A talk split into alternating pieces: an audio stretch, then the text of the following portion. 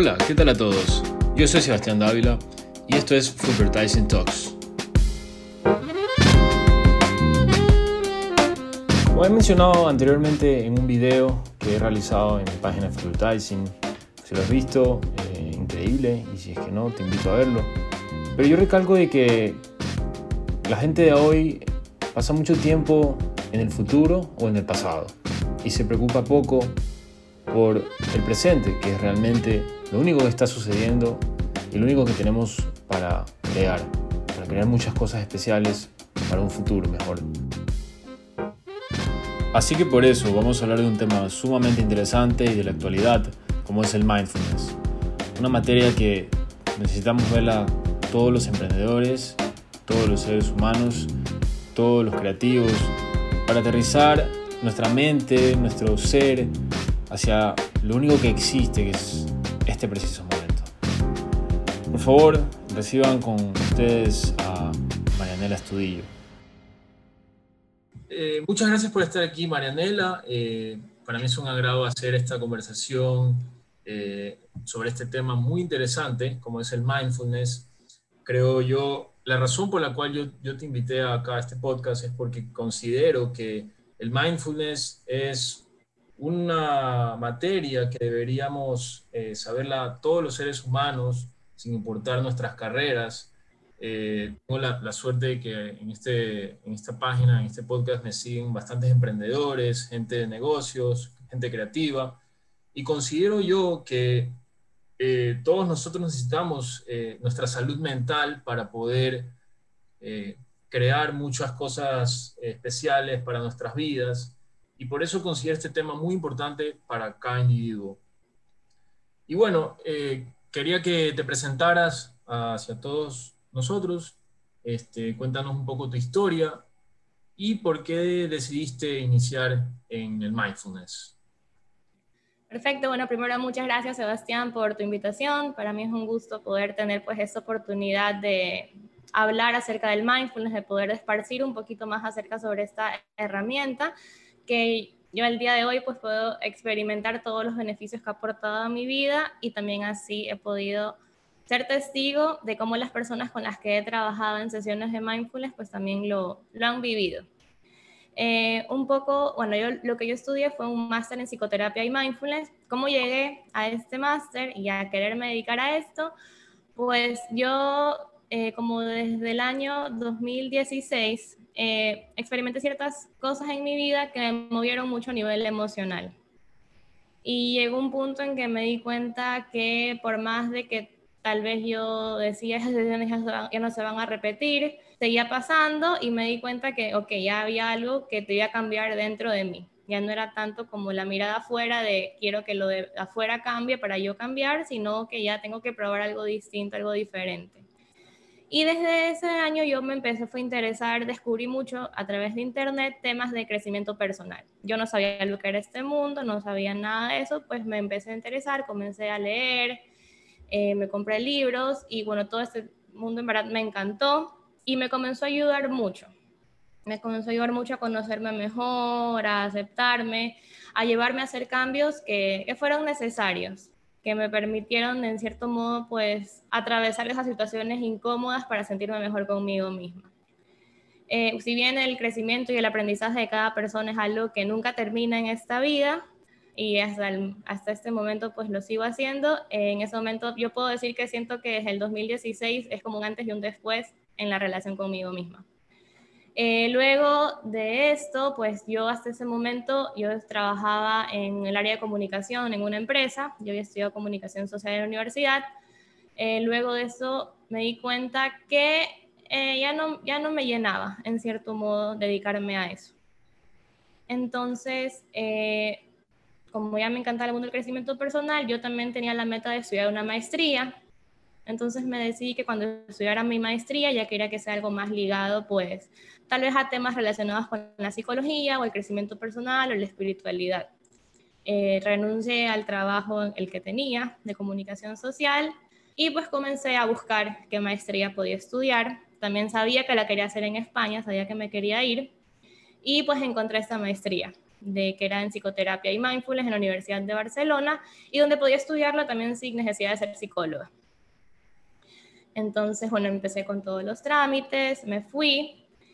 Y allá en serio vi una experiencia que cuando uno estudia una maestría afuera es tanto por sí la experiencia que vives al momento de, o sea, de aprender pues todos estos nuevos conocimientos en la maestría, de tener nuevos compañeros y todo, pero también es toda esta otra experiencia de vida que, que vives al... Yo nunca había vivido sola, nunca había vivido en otro país, nunca había conocido Europa, entonces también es una experiencia que por sí sola te ayuda mucho a, crecer, como a expandir tus horizontes. Entonces las dos cosas sumadas también fueron como un momento clave también en mi vida para crecer más como persona. Eh, cuando yo estuve allá estudiando la maestría, esto fue en el 2018 y regresé en el 2019, al finalizar el máster tuve la oportunidad de eh, dictar un programa de mindfulness en el que trabajé con un grupo de mujeres. Fue un programa de ocho semanas y fue una experiencia sumamente linda, fue de verdad muy, muy hermosa porque yo eh, podía palpar los avances de esta señora semana a semana o sea, ellas eran muy abiertas, se hizo como que un lindo grupo donde no, no temían mostrarse vulnerables y creo que esa es la clave para el crecimiento, o sea, cuando tú comienzas a mostrar la vulnerabilidad es lo que también despiertas en el otro, este espacio como de seguridad de, no importa, también bajo mis barreras y me voy a mostrar como soy y mostramos nuestros miedos y nos damos cuenta que todos tenemos miedos y que de hecho eso es lo normal. Muchas veces pensamos, ay no, los otros son de ley saber súper seguros o saben lo que quieren, pero no es así. En verdad lo que todos tenemos son dudas, inseguridades y miedos que son mucho más llevaderos cuando son compartidos. Entonces, mientras pasé toda esta experiencia de las, del programa de Mindfulness con las señoras, bueno, al final pues a cada uno igual se le pidió que comparta su testimonio y siempre tengo muy presente el de una señora que ella decía, bueno, yo empecé este programa eh, con muchos problemas, con mucho agobio, eh, muchas situaciones que me generaban malestar en mi vida. Y, y bueno, dice, los acabo, termino el programa con los mismos problemas, pero yo estoy en una posición diferente en mi vida. O sea, yo me relaciono distinto con estas cosas que pasan. Ya no siento que son más grandes que yo o que no puedo con ellas. Y básicamente eso es lo que te aporta el mindfulness, o sea, un cambio de perspectiva y así también de una perspectiva en la que te empoderas, en la que sabes que siempre hay algo que tú puedes hacer. Justamente iba con la siguiente pregunta, porque mucha gente quizás haya escuchado el término o algo sabe de, mindfulness, pero yo te quería preguntar, ¿qué, qué es en sí el mindfulness? Claro, el mindfulness, bueno, si lo que uno puede encontrar en internet o en libros, y lo aprendí también en la maestría, es básicamente es el conectar con el momento presente. Ya, el mindfulness en español es la práctica de la conciencia plena. ¿Cómo yo obtengo conciencia plena cuando me traigo al presente? ¿Ya? Mi cuerpo siempre está aquí, en este momento, pero es mi mente la que salta por todas partes, del pasado al futuro, del futuro al pasado, pero no sabe estar en este momento mientras estoy haciendo un trabajo una actividad, ya estoy pensando en lo que tengo que hacer cuando termine esto. O sea, no estoy con la mente en lo que hago. Siempre estoy pensando en otras cosas. Entonces, en el mindfulness, en realidad, entrenamos la mente para que aprenda a habitar el presente. Y el tema de, la conciencia, de ser consciente de mí mismo, que es lo que tú ganas con el mindfulness, es, eh, tal vez suena como, como, bueno, sí, soy consciente de mí mismo, pero ¿y eso qué? Es algo que tal vez, ser consciente de mí mismo está relacionado al autoconocimiento. Y tal vez pensamos, cuando pensamos en autoconocimiento, pensamos, bueno, es, mm, no sé, me gusta el helado de chocolate, pero no me gusta el de menta. Eh, prefiero la playa que la montaña. Eh, no sé, eh, si me hablan así, me molesto. O sea, como que tal vez se queda a veces en cosas muy superficiales. El, el verdadero autoconocimiento es algo que va más profundo y eso es el ser consciente de quién soy, es algo que va a conocer, por así decirlo, mis programas instalados. O sea, qué creencias hay en mí, qué pensamientos hay en mi interior, qué emociones se mueven, que me están haciendo sentir de cierta forma, que hacen que yo ante ciertas situaciones responda de cierta manera, que haga que ciertas cosas me hieran, pero que otras cosas no. Puede ser que algo que me hace, me hace sentir herido a mí no te haga sentir herido a ti, pero es porque tenemos una configuración diferente. Entonces, el poder conocer esto y solo cuando yo me atrevo a ver lo que hay en mi interior, y a quererlo ver sin, o sea, con sinceridad, sin decir, ay, eso no me gusta mucho, mejorado como que no está pasando, no existe, no, cuando yo me atrevo a ver completo, es cuando yo puedo entonces detectar qué cosas pues me gustan o están acorde a lo que yo quiero para mí o tal vez ya tal vez detectar qué actitudes, creencias o pensamientos en lugar de traerme bienestar me están generando malestar o ya no van acorde a quién fui yo. Tal vez me funcionaron antes, pero ahora ya no ya no me funcionan. Y entonces, cuando los veo es cuando puedo hacer algo sobre ellos. Si yo no veo y si yo no soy consciente de mí, por así decirlo, no me puedo abrir al cambio. Siento que así soy y no puedo cambiar. Claro. ¿Hay alguna diferencia entre mindfulness con la meditación en sí? Son dos términos diferentes y no sé si tengan alguna relación. ¿Cuáles son las relaciones y cuáles son las diferencias? Ya. Eh, antes de que se me olvide, ¿cierto? Lo que quería también mencionar muy importante es que en el mindfulness nosotros conectamos con el presente a través de tres principios, que son la aceptación, aceptar el presente tal como es, eh, sin juicio, sin juzgar de es bueno o es malo y sin expectativas de que sea una manera indeterminada. ¿Ya? Entonces, eh, para mí lo importante, más importante es la aceptación, porque automáticamente si acepto, pues no juzgo y me aferro a expectativas. Y es la única manera, o si yo puedo aceptar mi presente, es la única manera en la que me puedo dar paz. Aceptar igual no es sencillo, eh, requiere como un trabajo de fondo, de cambiar muchas maneras de pensar, pero es algo que es posible. Con eso no quiero decir que en algún momento pues vamos a aceptarlo todo o que aceptar sea resignarme a que no puedo, a bueno, eso es así, no lo puedo cambiar ya. No, sino es también como creo que mencioné en un punto al inicio de que nosotros siempre podemos hacer algo. O sea, aceptar no es decir estoy feliz con lo que está pasando, es me molesta, me incomoda, pero no quiere decir que soy víctima de eso, sino que siempre hay algo que puedo hacer. Y en cuanto a la meditación, bueno, temas de, eh, Carlos, eh, prácticas, tipos de meditación, hay muchísimos, ¿ya? Pero en sí, la práctica de la meditación, ¿qué es? Sea lo que sea que yo esté haciendo al meditar, sea que estoy visualizando, que esté haciendo tipos de respiración, que esté cantando un mantra, lo que estoy haciendo es estar presente, porque estoy concentrada en la actividad que estoy haciendo. ¿Ya? El mindfulness, hay personas que piensan en mindfulness y de una piensan, y muchas veces creen tal vez es solo meditación, y no se trata de eso.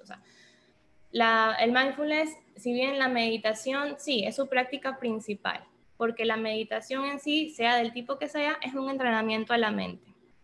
¿Ya? En la meditación lo que yo hago es, es entrenar mi mente para que aprenda a concentrarse en el presente. Entonces en Mindfulness nosotros conectamos con el presente más que nada a través de la respiración principalmente y a través del cuerpo, o sea, de las sensaciones corporales. ¿Ya? Entonces, eh, es la, la práctica de la meditación es un constante, estoy concentrada en mi respiración y en algún momento vendrá un pensamiento, capaz me distraigo y me, y me fui, pero en un momento me doy cuenta que me perdí, entonces me traigo de vuelta a la respiración, porque en el momento en que me di cuenta que me fui, fui consciente. Y me, entonces es un constante ir y me fui. O sea, me voy y regreso, me voy y regreso. Eso como la meditación en mindfulness.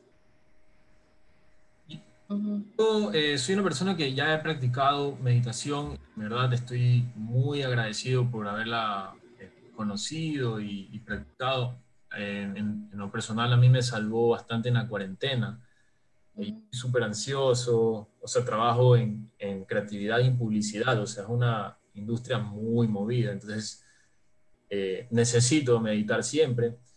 Y yo he hablado con muchas personas de, de, que empiecen a meditar, o sea, a mí me gusta impulsar esto, pero muchas personas, yo he escuchado que me dicen que no se pueden concentrar y que les cuesta bastante ese primer paso, o sea, no puedo eh, no pensar y dejar mi mente en blanco. La gente piensa que también que es eso. ¿Qué le diría a las personas eh, principiantes eh, que suelen decir estas cosas para que puedan darse la oportunidad de empezar con la meditación. Justo eso que, que, mencionas, dices como, no puedo dejar mi mente en blanco. Y algo que hay que dejar muy en claro y hay que tener presente es, es imposible dejar la mente en blanco. O sea, la, función de mi mente es generar pensamientos y pensamientos automáticos van a aparecer. Entonces, primero desde ahí, cuando yo me siente a meditar, y si nunca lo he hecho antes, primero me siento con, eh, sabiendo eso. O sea, el fin no es dejar la mente en blanco porque si yo me siento a meditar queriendo dejar en mi mente en blanco, solo me voy a frustrar, me voy a estresar, voy a sentir que lo estoy haciendo mal y no lo voy a poder disfrutar. Eh, luego, si nunca antes has meditado, es recomendable que inicies pues, con una meditación guiada. Y al sentarte tal vez concentrado en tu respiración únicamente o solo en el cuerpo, va a hacer que te distraigas súper rápido y no, no, no, que no, como que no cumples el objetivo que es pues, permanecer tantos minutos meditando. La meditación guiada siempre ayuda muchísimo. De hecho, luego cuando tal vez te acostumbras un poco más ya a la meditación guiada, eh, puedes hacerlo siempre con alguna canción de fondo, estas de frecuencias eh, como de 539, le encuentras infinidad de esos en YouTube. También ayudan mucho como que a mantener la concentración. Y sobre todo una persona que inicia es eh, decirle eso, o sea, el que en algún momento me pierda en un pensamiento no quiere decir que lo estoy haciendo mal. En algún momento, mientras esté meditando, estoy pensando en lo que quiero cenar, no quiere decir lo estás haciendo mal. Es algo natural, es algo que va a pasar cuando te sientes a meditar. Van a ser muchas las veces que te vas a perder, que te vas a distraer, que te vas a enganchar en el pensamiento, que le vas a responder. Pero va a haber un momento en el que te das cuenta que te fuiste entonces ahí, y ahí también la clave es traerte de vuelta con amabilidad, no de, ay, no, me perdí, ay, qué distraído que soy, ay, le estoy haciendo pésimo, ya no quiero hacer, qué estresante que es eso, porque si tenemos esa actitud, obviamente no se disfruta. Entonces es traerme con amabilidad de regreso y puede ser que tal vez al principio, no sé, me perdía a los cinco segundos y me daba cuenta al minuto y medio que me había perdido. Con la práctica constante, obviamente todo va mejorando no quiere decir que voy a estar un momento todo el tiempo presente, pero tal vez ahora me voy a perder a los 30 segundos y ya no a los 5 y me voy a dar cuenta que me fui a los 40 segundos en vez del minuto y medio. Se van reduciendo tal vez los tiempos. Es una disciplina realmente que conlleva mucha consistencia. Sí, la, la meditación es una práctica que requiere disciplina y es una práctica en la que también eh, yo considero que si la quieres hacer parte de tu vida, debes dedicarle un momento especial. O sea, no es como algo que yo logro, una actividad que yo logro meter por ahí en mi día si es que me dio tiempo. Ay, ahorita acabé de comer antes de lo que pensaba, tengo un poquito de tiempo libre, ah, vamos, ahorita meditemos. No. Es una actividad en la que, ok, si yo quiero comenzar con la meditación, entonces le voy a disponer un momento de mi día, ya sea en la mañana, en la tarde o en la noche. en lo personal recomiendo en la mañana eh, yo la practico como primera actividad del día, o sea, apenas me levanto, a veces tomo un poco de café porque si no me puedo quedar dormida y me siento, porque también me gusta hacerlo como sin haber revisado el teléfono, sin haber visto Instagram, sin haber visto los mails, sin haber abierto WhatsApp, sin haber conversado incluso con nadie en mi casa, porque así la mente igual está más tranquila. Recién levantado, sí. Ajá. Eh, para mí es mucho mejor. O sea, cuando desde que yo decidí empezar a hacerlo así, cambió mi experiencia, la disfruto mucho más. Y algo también que quería eh, aportar es de que también la meditación, sobre todo el mindfulness, si yo lo quiero practicar, debo tener claro que no es algo que yo busco hacerlo como para escapar de mi malestar, escapar del dolor o para buscar placer, sino que la meditación, sobre todo la meditación, habrá momentos en los que pues disfrute un montón mi práctica, eh, casi que se me acaba el tiempo y diga, wow, quería, quería seguir meditando más, no me di cuenta cómo pasó el tiempo, y otros días en los que tal vez se vuelva muy, este, mi mente esté mucho más activa o tal vez esté pasando por situaciones en mi vida que me tienen un poco ansioso o preocupado y se me dificulte mucho más. Entonces eso también no quiere decir de, la práctica no siempre va a ser agradable. A veces tal vez va a ser un poco más incómoda, pero que eso también no sea motivo de, querer dejarla, porque al final lo que pasa en la meditación es que yo estoy entrando en contacto con mi interior y estoy, puedo conocer entonces qué en verdad está pasando. Si, por ejemplo, estoy pasando por una situación que me preocupa y este es un momento que he querido evitar, en el momento en el que me siento a estar a solas conmigo, pues va a salir, pero esa es una oportunidad para indagar entonces y conocer qué está pasando, por qué le estoy rechazando, cómo me hace sentir, eh, cuáles son los pensamientos alrededor de eso. Entonces, siempre es una oportunidad para conocerme más. Eh, completamente. Creo que eh, muchas de las personas que nos están oyendo eh, quizás se dediquen a muchas carreras y creo que esto es igual para todos.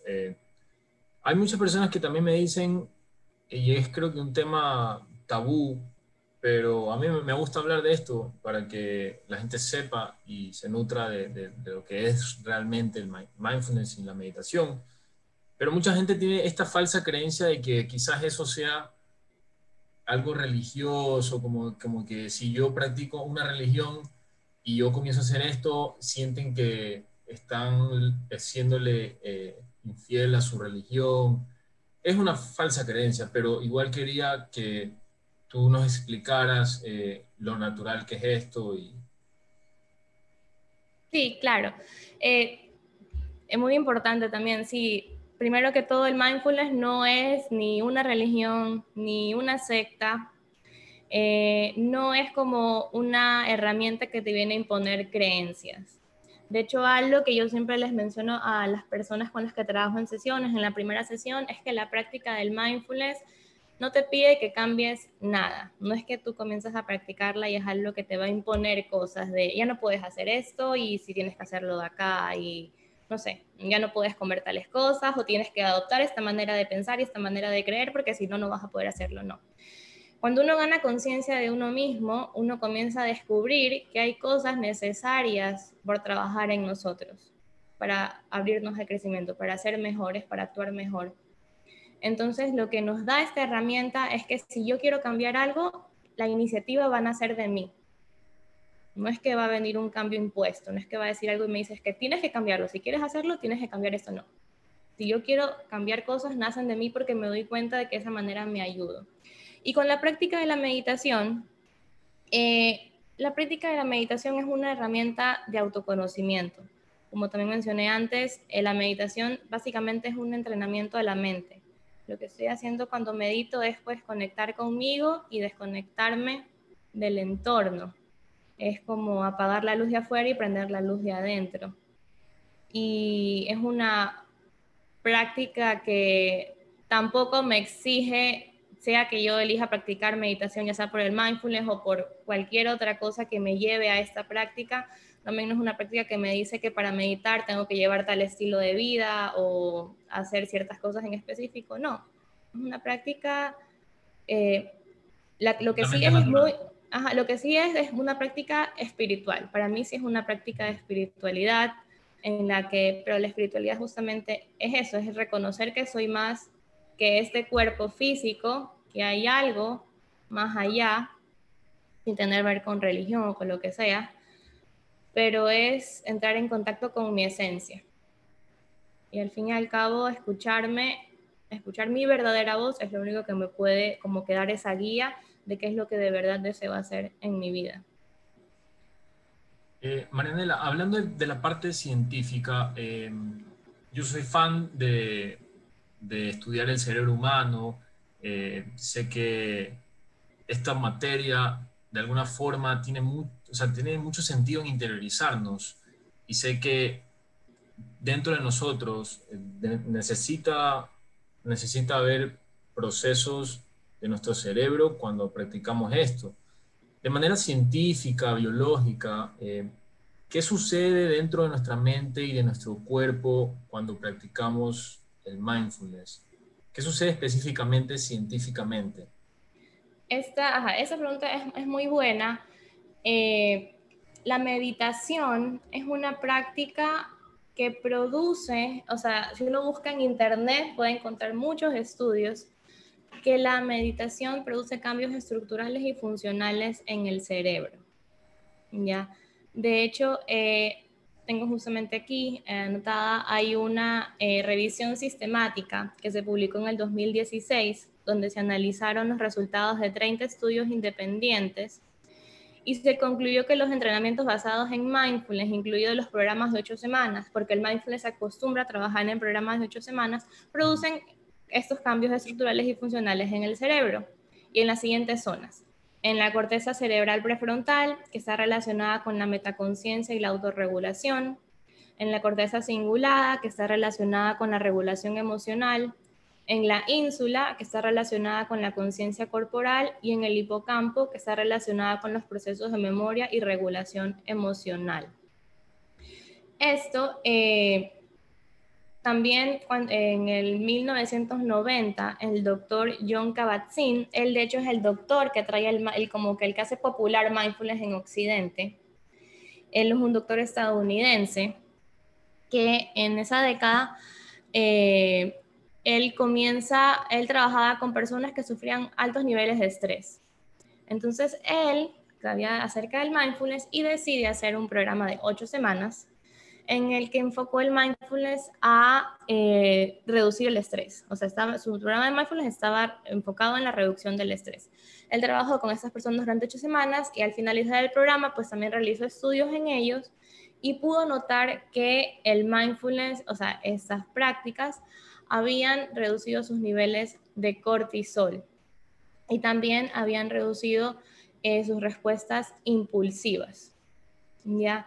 Y tanto con los resultados que te comento aquí como los de la investigación anterior, es de ahí podemos ver cómo el mindfulness, entre sus beneficios, está pues el disminuir la ansiedad, la impulsividad, eh, ayuda a personas que han sufrido depresión a que no recaigan, eh, nos da mayor claridad mental, una mente clara pues siempre toma mejores decisiones, eh, mejora la relación con nosotros mismos y cuando mejora la relación con nosotros mismos, mejora la relación con las personas a nuestro alrededor. Entonces, eh, en verdad a mí el mindfulness me encanta que más que ser una práctica o una herramienta aislada, yo considero que debe transformarse y se termina transformando y es lo que yo busco cuando trabajo en sesiones con personas, que se transforme en un estilo de vida, porque no se trata de que voy a conectar con el presente solo cuando medito o solamente cuando, no sé, en algún momento que yo decida hacer algo con conciencia plena, de digo, bueno, voy a trabajar esto y ahorita sí me voy a concentrar en esto. No, no se trata solamente de eso, de momentos aislados de mi día, sino de que yo poco a poco comienzo a vivir una vida consciente en la que en cada acción de mi día me comienzo, comienzo a descubrir cosas nuevas de mí mismo, me comienzo a conocer mejor, comienzo a ver cosas que antes no había visto.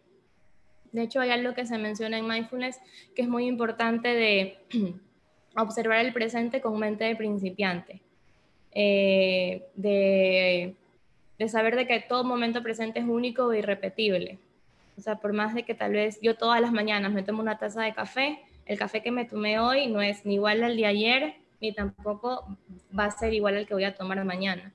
Por más de que sea la misma actividad y porque tal vez sea un poco rutinaria, yo piense, ay, qué aburrida, todos los días es lo mismo.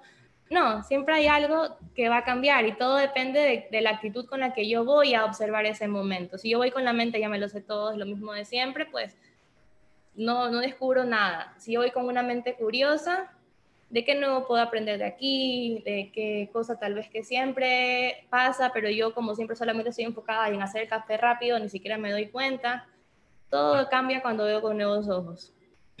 Me acabas de regalar un tipsazo de vida, en serio. Porque justamente en estos días, estas semanas han sido, créeme que muy iguales. Eh, no sé si para todo el mundo también, creo que vivimos un día a día que se mueve todo muy veloz muy atareado, entonces eh, creo que ese punto de vista que me acabas de decir es buenísimo para todas las personas que quizás sientan que, tengan, que tienen una rutina muy monótona, que eso sucede mucho y sobre todo en Guayaquil, que es el mismo tráfico, eh, te obligan a estar en un lugar de oficina, normalmente en, oficinas de otros lados suelen ir a socializar eh, o, o les permiten como como que irse a dar una vuelta, qué sé yo. Eh, bueno, ahorita ya hemos hablado mucho del el tema mindfulness, ok, ya sabemos lo que es. Y ahora quería entrar un poco más en el tema de cómo esto puede beneficiar a la gente, a la industria empresarial, a estas personas que trabajan eh, en, lo que sea, en, emprendimiento, llamémoslo emprendimiento en general, las personas creativas y emprendedoras. Eh, creo, que, creo que esto esta materia eh, se, se, resuelve muy bien en empresas afuera. No sé si de repente allá en Barcelona ya hay empresas que tienen, digamos, estos coaches internos que se dedican a coachear a, la misma gente, eh, que me parece buenísimo, porque creo que nosotros, o sea, los líderes de las empresas se olvidan de que los recursos humanos son humanos, no son robots, y tienen sentimientos, y, no, no, pueden trabajar si es que ese sentimiento no lo saben manejar. Entonces creo que las empresas necesitan tener estos coaches dentro de las empresas para que la empresa sea más eficiente. Eh, ¿tú, ¿tú, conoces algo de, de, esto que tienes? Eh, ¿Cuál es tu opinión ante, ante esta visión de las empresas? Sí, de hecho, eh, algo dijiste que, que me resonó mucho como no me acuerdo textualmente cómo lo dijiste, pero como de que si no tienen en cuenta tal vez cómo se siente la persona, no se dan cuenta que eso afecta al trabajador y pues obviamente va a afectar al trabajo final que, al que, esa persona pues presente. Y, y eso es, habla mucho de, de a veces en nuestra, sobre todo creo que en el mundo laboral se ha perdido mucho esta, esto de tal vez valorar el, el humano. O sea, muchas veces en lo laboral se tiene esta idea de mientras más produces, mejor eres. Eh, si, si te escribo a las 11 de la noche por algo del trabajo y me respondes, qué bestia, qué comprometido, qué responsable que es, cuando se celebra mucho la falta de límites en lo laboral. Y eso que lleva a que la persona pues nunca tenga como que un tiempo aparte del trabajo, que su mente no pueda descansar de eso, se estresa, se pone ansioso y al final pues se refleja en su productividad. Eh, en, a nivel mundial, eh, sí conozco empresas eh, de casos, también me acuerdo lo estudiamos en la maestría, de que, bueno, usan tanto coaches, pero también me acuerdo se implementaba mindfulness. De hecho, me acuerdo hubo un caso en Inglaterra que incluso se implementó mindfulness en la política con los políticos. Eh, fue fue súper interesante leerlo. Eh, de aquí, de Guayaquil, como mindfulness aplicado laboralmente, no lo he escuchado mucho. Eh, con lo que yo tuve la oportunidad de trabajar, me acuerdo del año pasado, inicios, antes de que nos encierren a todos, fue con un colegio que quiso aplicar mindfulness con los profesores. Entonces fue, fue súper bonito, a mí me emocionó bastante porque dije, bueno, qué chévere, porque también es, es importante que esta herramienta pues se pueda llevar a lo laboral. Porque el mindfulness también, ¿qué hace? Cuando yo soy consciente, corto con el piloto automático. El piloto automático es este estado de, de inconsciencia, en el que no cuestiono mis pensamientos, en el que hago todo al apuro, el multitasking, que pensamos que, wow, qué increíble porque hace un montón de cosas a la vez, pero no, porque en verdad en ese montón de cosas a la vez pueden haber un montón de errores o un millón de cosas que se me pasaron por alto porque no estaba con mi mente y con mi cuerpo haciendo una sola cosa. De hecho, cuando eh, el mindfulness laboral, una de las cosas que, que promueve, que propone, es que justamente aumenta la productividad del, del trabajador. ¿Por qué? Porque primero en mindfulness se trabaja mucho la relación con los pensamientos. ¿ya? Los pensamientos son muy importantes ¿por qué? porque todo pensamiento me va a generar una emoción. Entonces la manera como yo pienso es como yo me siento al respecto. Si estoy pensando constantemente en el trabajo, en lo que me falta por hacer, en lo que no he hecho, en que me mandaron una tarea hace una hora y ahorita me vuelven a pedir otra para horas inalcanzables o eh, plazos de tiempo que no son viables, me voy a llenar de estrés. Y si yo estoy estresado, cuando yo estoy estresado, la mente se nula. O sea, la mente no ve más allá. Y ahí es que hay se cometen muchos errores, pueden haber muchas fallas, cosas que se pasan por alto y luego está de la parte del jefe a veces no hay la comprensión, sino que en vez de haber una comprensión, pues ahí es un llamado de atención y todo se vuelven como relaciones no sanas en las que el empleador nunca está a gusto. Si nosotros pudiéramos aplicar mindfulness en la empresa, sería una relación en la que primero se validan las emociones, se tiene en cuenta que el ser humano, por experimentar emociones primero es lo natural, o sea, no es de, ay, qué débil, está estresado o no puede con todo lo que se le da, sino entender que cada persona tiene un límite de soportar ciertas cosas y si yo quiero, y lo importante que es tener un empleado que se sienta bien.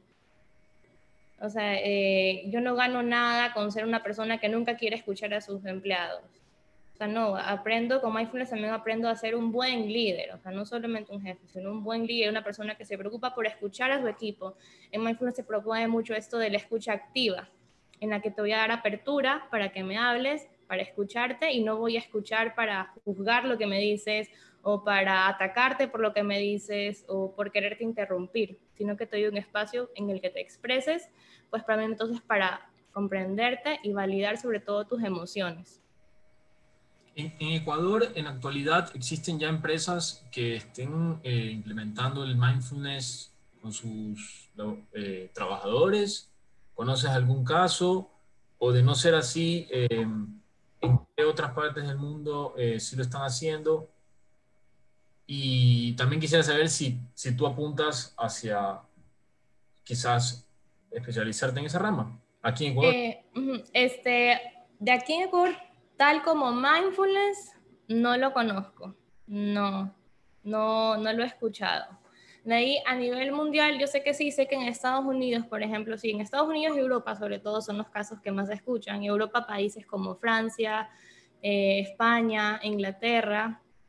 De hecho, hay empresas en las que cuentan, por ejemplo, con salas para meditar, con meditación, que les dan esa oportunidad a sus empleados, que tengan este espacio de desconectarse un poco, de hacer una pausa, como recargarse, porque también eso es lo que pasa cuando meditamos. O sea, la energía que tenemos fragmentada en nosotros por todos los diferentes puntos de atención que tenemos, tanto en el pasado, en el futuro y en todo, pero nunca en el presente, es como que nuestra energía se fragmenta.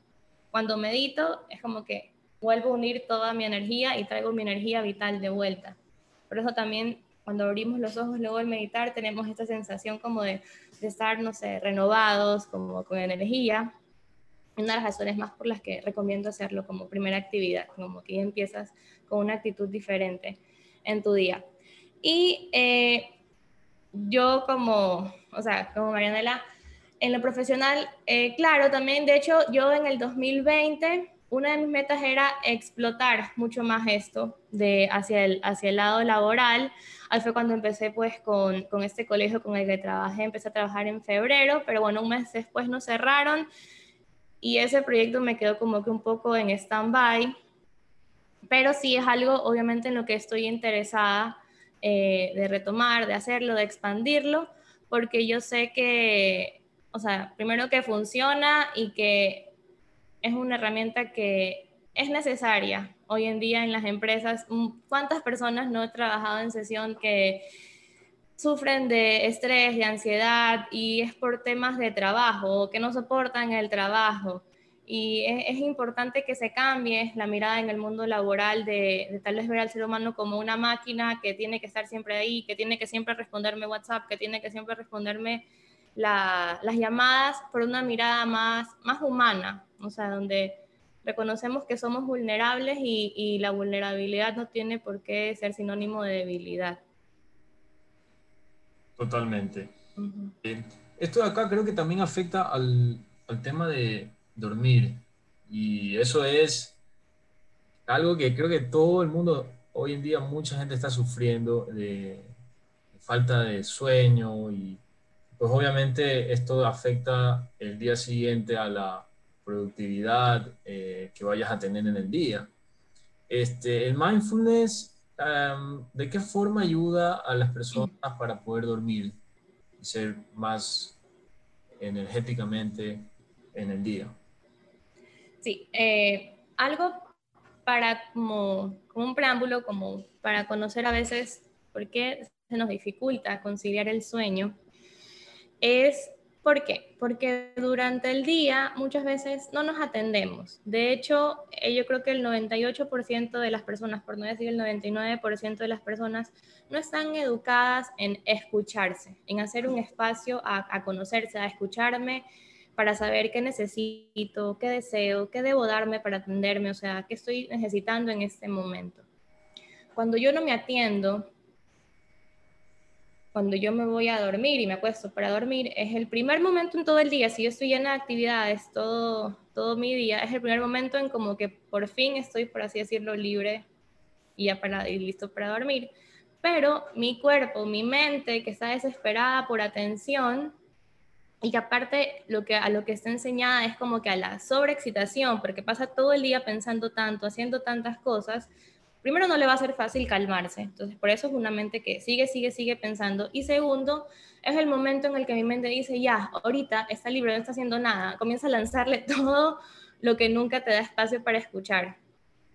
Entonces, y de hecho, nunca, y tal vez a veces igual la mente no es literal al hablar, a veces se presenta en solo me siento en coma, no me puedo dormir, se me dificulta conciliar el sueño, pero eso es señal de que algo está ocurriendo, o sea, algo está pasando. Hay algo a lo que debes darle atención porque está saliendo ahí. En el momento en el que dejas de hacer algo, sale toda esta incomodidad, preocupación, como lo quieras llamar, como se sienta para ti, al momento de, descansar, que no, no te deja estar como en paz.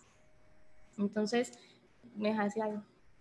No, no, no. Termina. Eh, no, este no, lo que decir, lo recomendable es, es eso, crear el hábito de, escucharme, o sea, de conocer la, la, la, importancia que es darme un espacio para atenderme, es un momento de pausa. Y esto creo que también va muy ligado pues con esto que hablábamos del tema de laboral, cómo se celebra. Yo creo que uno también eso ha cambiado un poco, pero tal vez aquí aún no se lo experimenta tanto de que estábamos, estábamos acostumbrados como que a celebrar la hiperproductividad.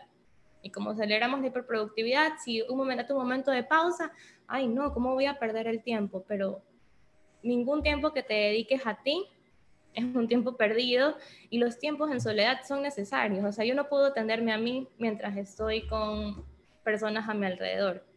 O sea, así no. Si yo quiero atenderme a mí, necesito estar sola. Claro. Eh, una pregunta, cuando tú eh, das tus talleres, sé que tú das talleres online y, bueno, ahora antes presenciales. Eh, ¿Cómo son estos perfiles de estas personas que te visitan? Eh, muchos de ellos son, digamos, del ámbito empresarial creativo. ¿O quiénes son más, más estas personas que al menos a ti te han buscado? Eh, sí, trabajo en, talleres, o sea, como actividades grupales y también trabajo como actividades, eh, como actividad individual, pues sesiones personales de mindfulness. Por ejemplo, en el tema de sesiones, te podría decir que desde septiembre del año pasado, como el 90% de las personas que han acudido es por temas de ansiedad. Y creo que es muy evidente por la situación que vivimos. Eh, sí, y es por temas de ansiedad. También algo que me ha pasado, más que nada ahorita ya en el, por decirte, en estos, en estos dos meses que vamos del 2021, me ha, ha incrementado el, también el número de hombres que vienen a sesión. Antes también cuando recién empecé, mucho más eran solo mujeres. También ahora estoy trabajando ya con más hombres en sesión. Eh, pero bueno, taller, en los temas de los talleres eh, he trabajado distintos temas. Tengo un taller de mindfulness. Eh, también antes tengo un taller, también he trabajado taller de amor propio, de emociones. hice uno de comunicación. Entonces, siempre sobre lo general son personas que están, cuando son los talleres, pues buscan trabajar ese tema. Y lo que queda, o sea, el tema específico del taller que se trata, y lo que, y lo que siempre, siempre, siempre en general me queda en evidencia es que no sabemos cómo cultivar una relación con nosotros. O sea, que no estamos educados en cómo regularnos emocionalmente, en cómo atendernos a nosotros, en pensamos que poner límites propios es sinónimo de ser egoísta y sentimos culpa por hacerlo. Eh, eso, sobre todo, por ejemplo, en el taller de amor propio es algo que yo trabajo mucho, es de que el amor es algo que trabajas en reconectar contigo, o sea, es algo que ya está en ti, o sea, no es algo que te falta, no es algo que no existe o algo que vas a encontrar afuera, es un, un trabajo de reconectar con ese amor que ya está en mí, entonces es como una visión más de, de saber de, de que la paz, el bienestar que yo busco, yo soy capaz de dármelo y que yo descubro también cómo se va ajustando a mí, porque también a veces hay personas que quieren como los pasos exactos y la receta precisa, pero tampoco no funciona así. O sea, yo puedo, siempre les digo, yo les puedo dar muchas herramientas, mucha información, pero al final cada persona al ponerlo en práctica es que va descubriendo qué es lo que mejor se le va acomodando a sí mismo. Ahora que mencionas el tema del amor, creo que eso es un tema que le va a interesar a mucha gente. mucha gente sufre de esto y existen muchos divorcios, rupturas, y que creo que a la larga nos terminan afectando a nosotros y creo que es por falta de, de amarnos a nosotros mismos para luego amar a otra persona.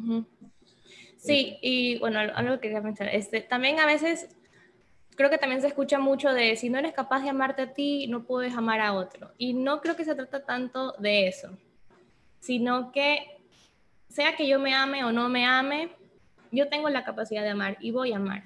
Pero en cuanto yo aprenda a mí a amarme mejor de una manera sana, voy a poder entonces amar a otros de una manera sana. Si yo me amo a mí de una manera condicional, en la que, no sé, por darte un ejemplo tonto, me quiero solo si estoy flaca y solo si, no sé, si como tal cosa o si me pongo unas metas súper en mi vida y si yo logro conseguir eso, de esa manera es que yo me amo y me acepto, entonces así también yo voy a ser al amar a otro, súper exigente, súper condicionante. Si eres así te quiero y si no, ay no, lo siento, ya no me sirve. Entonces eh, es importante trabajar el amor propio porque es eso, aprendo a amarme entonces de una manera sana y de una manera en verdad como es el amor. Si no es más una visión como de ego y miedo. Claro, o sea, tú dices amarse a pesar de cualquier circunstancia física.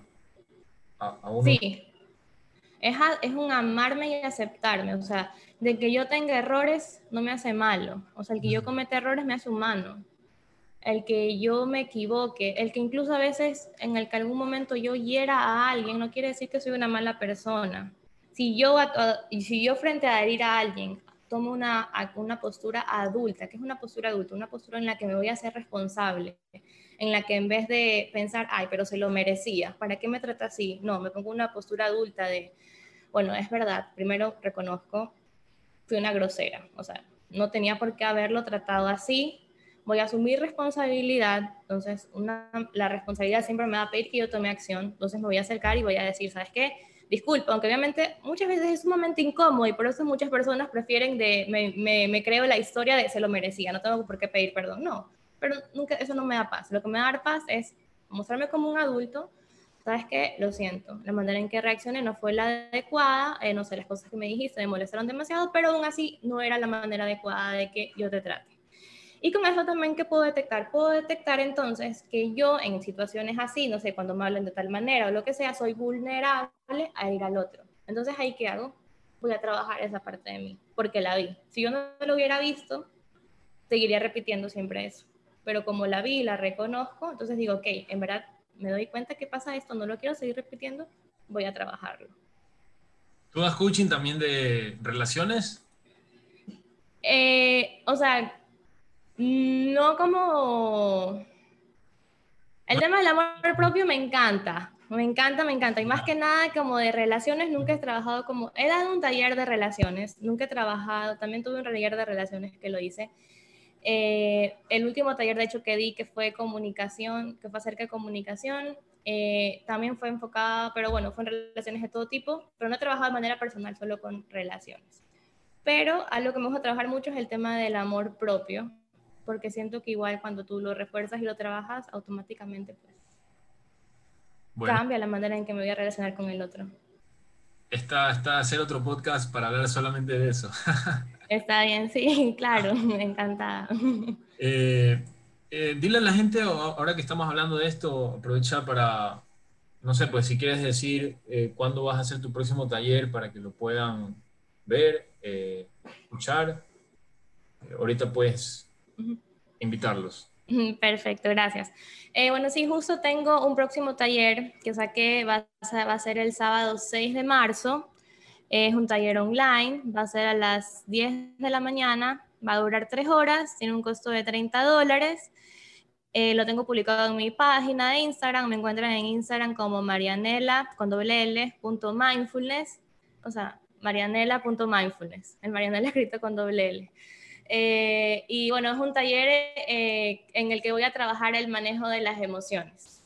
es un tema también que me gusta mucho siento que con las emociones hay esto de que pensamos que a veces vienen para incomodarnos la vida, para hacernos pasar malos ratos, o a veces quisiéramos tener un botón, aplastarlo para no sentir nada, y pensamos muchas veces que la solución es el no sentir, cuando de verdad no.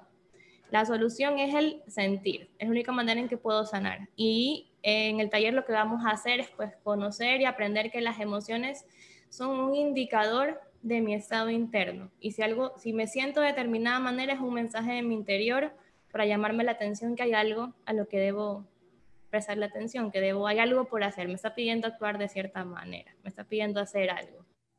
Entonces es como cambiar esa mirada y trabajar por una relación que me permita regularme emocionalmente y no buscar en cambio rechazarlas o bloquearlas. Buenazo, perfecto, ahí estaremos. Perfecto, sí, en verdad, eh, todos los que deseen mayor información eh, me pueden escribir así por Instagram o también me pueden pedir dirección a WhatsApp, es el número de 096 35 15 315. Ahí me pueden pedir mayor información o escribirme si desean pues, reservar su cupo. Perfecto. Para ir terminando, este, cuéntanos una anécdota de algo, de alguien que te haya, de la al que tú hayas coacheado, em, en la cual esta persona le has cambiado la vida o tiene un testimonio muy, muy especial que, tú lo puedas contar. No necesitas decir el nombre, pero una historia para que la gente encuentre lo valioso que es el mindfulness en la vida de un ser humano.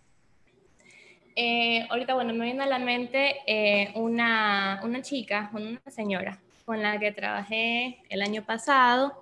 Ella vino por el tema de ansiedad. Y ella era muy, muy, muy, muy ansiosa. O sea, todo pensaba, todo le daba miedo. Y bueno, en las sesiones fuimos trabajando poco a poco.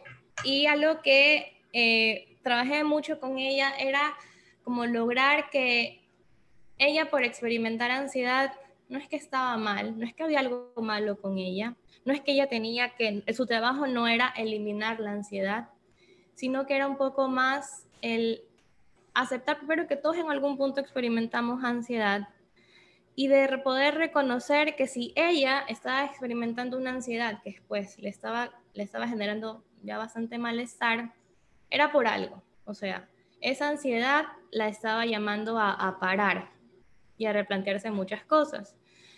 Y, fue muy lindo ver que ella al, final lo logró, eh, la ansiedad en ella disminuyó muchísimo, ella me contaba cómo luego, en verdad, este cambio de perspectiva de poder ver que la ansiedad, primero, no la definía, no la identificaba, era algo que estaba ahora en su vida, pero no tenía por qué permanecer siempre, era algo que en algún momento pues iba a pasar y esa manera de cambiar el punto de vista como la observaba ella, pues la había llenado también de, de bastante paz, por así decirlo.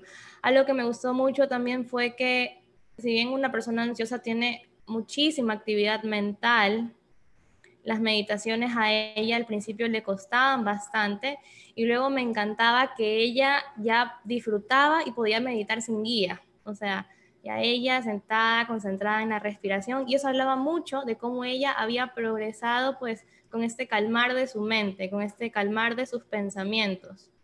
Entonces, eh, eso, y al final pues ella también quedó encantada con los temas de crecimiento personal, ella quedó decidida que quería seguir aprendiendo más, seguir leyendo más libros, pero el, el, proceso ya me, me, gustó mucho, porque hay personas mm, que, no sé, la ansiedad yo siento que es un tema que, que afecta a muchas, a muchas, muchas, muchas personas.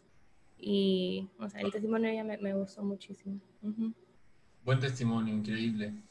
Bueno, y para terminar, eh, quisiera que agregues cinco acciones o cinco hábitos eh, que, lo, que puedas sugerir para que la gente eh, sea, sea un poco más mentalmente, emocionalmente estable, saludable. Cinco acciones. Pueden ser libros o cinco acciones que también te ayuden a, a desarrollarte eh, personalmente? Pueden ser libros, pueden ser actividades. Eh, bueno, como primero, yo creo que sería, eh, por ejemplo, si bien tal vez si la persona que tal vez a uno se anima a empezar a meditar, lo que yo le propongo tal vez es en la mañana, cuando recién se despierta y tal vez antes de acostarse, iniciar con una respiración consciente. Es decir, por ejemplo, me siento y voy a respirar y en cada inhalación voy a contar uno, en la segunda dos y así hasta diez. Y si en algún momento me perdí, pues regreso a la cuenta desde el uno. Si cuando me tocaba el 5 me olvidé de qué número tocaba, regreso a la cuenta desde el 1. Y esta práctica, si bien no estoy meditando, pero me estoy es al momento de abrir los ojos y antes de cerrarlos al dormir, me estoy trayendo al presente, estoy conectando conmigo, o sea, me estoy calmando, me estoy dando un respiro, un momento de pausa, de no levantarme al alocado, allá de una ver el teléfono como primera actividad del día, no, sino que por lo menos sea un instante en el que estoy yo con mi respiración. Eh, como segunda actividad, una que yo amo, la, la hago siempre desde pequeña y siempre, siempre la, la recomiendo, es escribir tener una libretita donde puedas escribir tus emociones, tus pensamientos, no como diario, de querido diario y tienes que contar todo, no, pero es una libreta de la que vas a escribir sobre cosas que te movieron, que te dejaron pensando, de cuestionamientos de ciertas cosas, de cosas que te incomodan, te ayuda a aclararte mucho, te ayuda a, a mí en lo personal, yo siento que es súper terapéutico, de hecho ahora le, bueno, le llaman como, es lo que le llaman, vendría a ser lo que le llaman journaling. Eh, es algo también una práctica que te ayuda mucho a aclararte. Por ejemplo, a mí me sirvió una vez por una situación que pasaba que era como, ya me había pasado antes. Entonces, por decirte, leer fechas viejas en las que yo me acordaba que también estaba pasando por eso y poder ver cómo yo en ese momento me sentía y me pensaba versus cómo me sentía y pensaba ahora, era como que me daba cuenta muchas cosas eran parecidas. Entonces, claramente en esta situación que se me está repitiendo, hay algo que ya, ya no está funcionando. O sea, si es que los mismos pensamientos y emociones se repiten. No es que está pasando, no es que hay un malestar por algo nuevo. Entonces también me ayuda como que a llevar de cierto modo como que ese registro de mis experiencias, que a veces se olvida, pero si lo tengo ahí, puedo recurrir a él. Y siempre termina siendo también una herramienta de autoconocimiento. Como tercer punto, ya que mencionaste libros, yo soy fan de Joe Dispensa. Me encanta. Sí, lo, lo, también lo has leído ese me cambió la vida. Me cambió. Ya, sí, a mí también.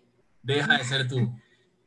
Ya, yo me, me leí ese y me estoy leyendo ahora Sobrenatural, que es ya es como mucho más místico, te lo recomiendo. Aún no lo termino. Sí, es increíble, es increíble. Es el verde, ¿verdad? No, no, no, eh, es rosadito. Es rosado, ajá. Ajá, ok, eh, Sobre, sobrenatural, ajá, sobrenatural se llama es increíble. Los libros, ajá, a mí me encanta, dime. Eh, para los que no saben quién es Joe Dispensa, ¿puedes explicarlo brevemente? Ah, sí, eh, bueno, él es un neurocientífico que está, él, él sufrió un accidente, creo que mientras estaba corriendo, me corriges. Bueno, él, él, él, una vez sufrió un accidente y la cosa es que lo atropellaron, creo que era mientras estaba trotando. Y era que él iba a quedar paralítico. O sea, él sabía, él como también como doctor, sabía que la intervención que le tenían que hacer era sumamente riesgosa y él se negó a que se la hagan. Entonces ahí él comenzó a investigar mucho acerca de la meditación, del poder de la mente, de cómo la mente puede afectar al cuerpo. Y él pues cuenta justamente en el libro Deja de ser tú, cómo a través de meditación y visualización se pudo curar a sí mismo Entonces, cuando él se logró curar, él hizo como esta promesa de voy a dedicarme a, esparcir este conocimiento con el mundo y bueno, ahí escribió este libro, escribió el de Sobrenatural, creo que tiene dos libros más y es una persona que ahora hace cursos, talleres, pero a mí me encanta, supongo que también es la razón que te gusta a ti, que es sumamente didáctico, o sea, te enseña por qué la meditación funciona, todos los cambios que se producen en el cerebro, eh, incluso él habla mucho de las emociones, de cómo se producen, de cómo las emociones también afectan al cerebro. En el libro Sobrenatural habla ya como de cómo estas emociones son energía y cómo influyen pues en la manera en la que vibramos. Entonces, e, es increíble y es sumamente didáctico. Son conceptos que tal vez uno dice, ay, no, que voy a aprender eso, pero él lo hace de una manera tan didáctica. Exacto, Ajá, que sí. Eh, sí, yo soy fan de él, me encanta, así que... Yo quiero contar algo aquí porque me emociona bastante ese, ese autor, eh, lo admiro bastante, yo lo sigo. Eh, es que ese libro realmente a mí me cambió la vida, ya el de Deja de ser tú. Y él, él, explica en ese libro de forma científica cómo funciona tu mente para crear de algo una idea al mundo físico. ¿ya? Entonces, como yo soy una persona que trabaja en la creatividad y que eh, vives de eso, entonces es fascinante saber cómo funciona tu mente para crear algo real y físico. Es, una cosa, pero espectacular. Luego, y luego él te explica ya de la meditación y todo eso. Eh, es un autorazo. Lee, lee de sobrenatural, porque de hecho para leer sobrenatural él te dice que debes leer Te deja de ser tú. Entonces él hace referencia a muchas cosas, pero va como que mucho más allá, es mucho más místico. Es estoy encantada con ese libro. Ese es mi siguiente libro entonces. Sí, es buenísimo. Eh, de ahí... Esa es la tercera cosa, me parece. Sí, ajá, la tercera cosa. Eh, la cuarta cosa sería un poco más ligado al tema emocional.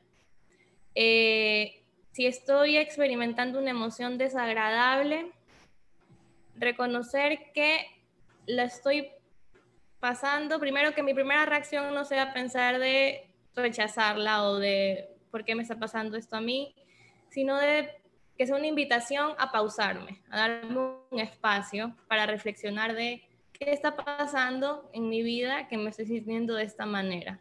Poder indagar en mí, poder descubrir entonces qué me está pidiendo la emoción. Si yo me doy ese espacio para interiorizar, pues lo voy a poder encontrar. Lo que pasa es que muchas veces lo que me pide no va a ser cómodo, pero ya queda de mí si yo valoro mi emoción, si yo le doy valor a ese mundo emocional, si yo le doy valor a mi necesidad y desde ahí me llevo a actuar, o si también ya tengo pues la libertad de tal vez elegir y hacer como que no está pasando nada. Pero eso ya queda en cada persona, pero mi invitación es esto, darte un espacio a preguntarte qué te está pidiendo la emoción, sobre todo cuando es desagradable, porque es cuando más nos incomoda y, queremos que desaparezca. Y como quinto punto, también eh, bueno, esto, esto de aquí eh, me surgió un día que yo estaba pasando por una situación que tenía en mente y yo sabía que en el fondo me, me estaba generando malestar. Y yo pensaba en eso y sabía que me hacía sentir mal, pero no sabía en verdad por qué. En un momento en que paré y dije, ok, ¿cuál es, ¿qué es lo que yo estoy pensando detrás de esto que me hace sentir mal? Pude identificar el pensamiento me di cuenta que obviamente estaba teniendo un pensamiento que a mí me estaba como decir, como restando mi valor. Entonces ahí pude identificar, claro, por eso es que me está haciendo sentir mal. Y cuando tú puedes ver eso, tú puedes elegir o me lo creo o no me lo creo. Entonces, el quinto punto iría un poco más de si hay algo que te está generando malestar, que te está incomodando, si, si piensas en una situación y, y tu primer impulso es como no sé, evitarla, no querer ir o no sé, cualquier situación en específica, es preguntarte cuál es el primer pensamiento que me viene alrededor de esta situación. Lo primero que te salga. Y te vas a dar cuenta que está muy, el malestar que estás experimentando va a estar muy ligado a la posición en la que tú te estás poniendo en esa situación. No sé si me explico. Sí, sí, sí. Entonces, en ese momento en el que te das cuenta, en que lo traes a la luz, entonces yo te invito a que lo cuestiones. ¿Es verdad? ¿Me lo creo? ¿O puedo cambiar eso que estoy pensando? O sea, ¿eso necesariamente es así? ¿O puedo elegir una manera más amable de ponerme a mí en esa situación? Excelente. Listo. Eh, Bueno, pues Marianela, hemos tenido una conversación espectacular. Eh, yo en lo personal he aprendido bastante. Espero que los oyentes eh, también lo puedan hacer. Y bueno, pues gracias por tu tiempo y ha sido un gusto conocernos. Mm, muchas gracias a ti nuevamente. Espero que en verdad que bueno, todo lo que pudimos conversar hoy que sea información valiosa para las personas que lo escuchan, que pues se lleven ciertas como tips o cositas para poder poner en práctica. Y de nuevo gracias porque en verdad eh, ha sido un gusto tener este espacio, son temas que me encantan y pues no hay nada más bonito que tener la oportunidad de hablar sobre las cosas que me gustan. Y vayan a seguirla y cojan su taller. sí, ahí no se olviden en el Instagram, arroba marianela.mindfulness. Excelente. Ya pues Marianela, muchísimas gracias y nos vemos pronto. Chao. Gracias. Chao. Chao, chao, que estés bien. Si te ha gustado este podcast, por favor suscríbete a nuestra página, síguenos en nuestras redes sociales como Foodvertising y escucha este podcast en la plataforma que más te gusta. Te veo en la siguiente. Un abrazo grande. Cuídate.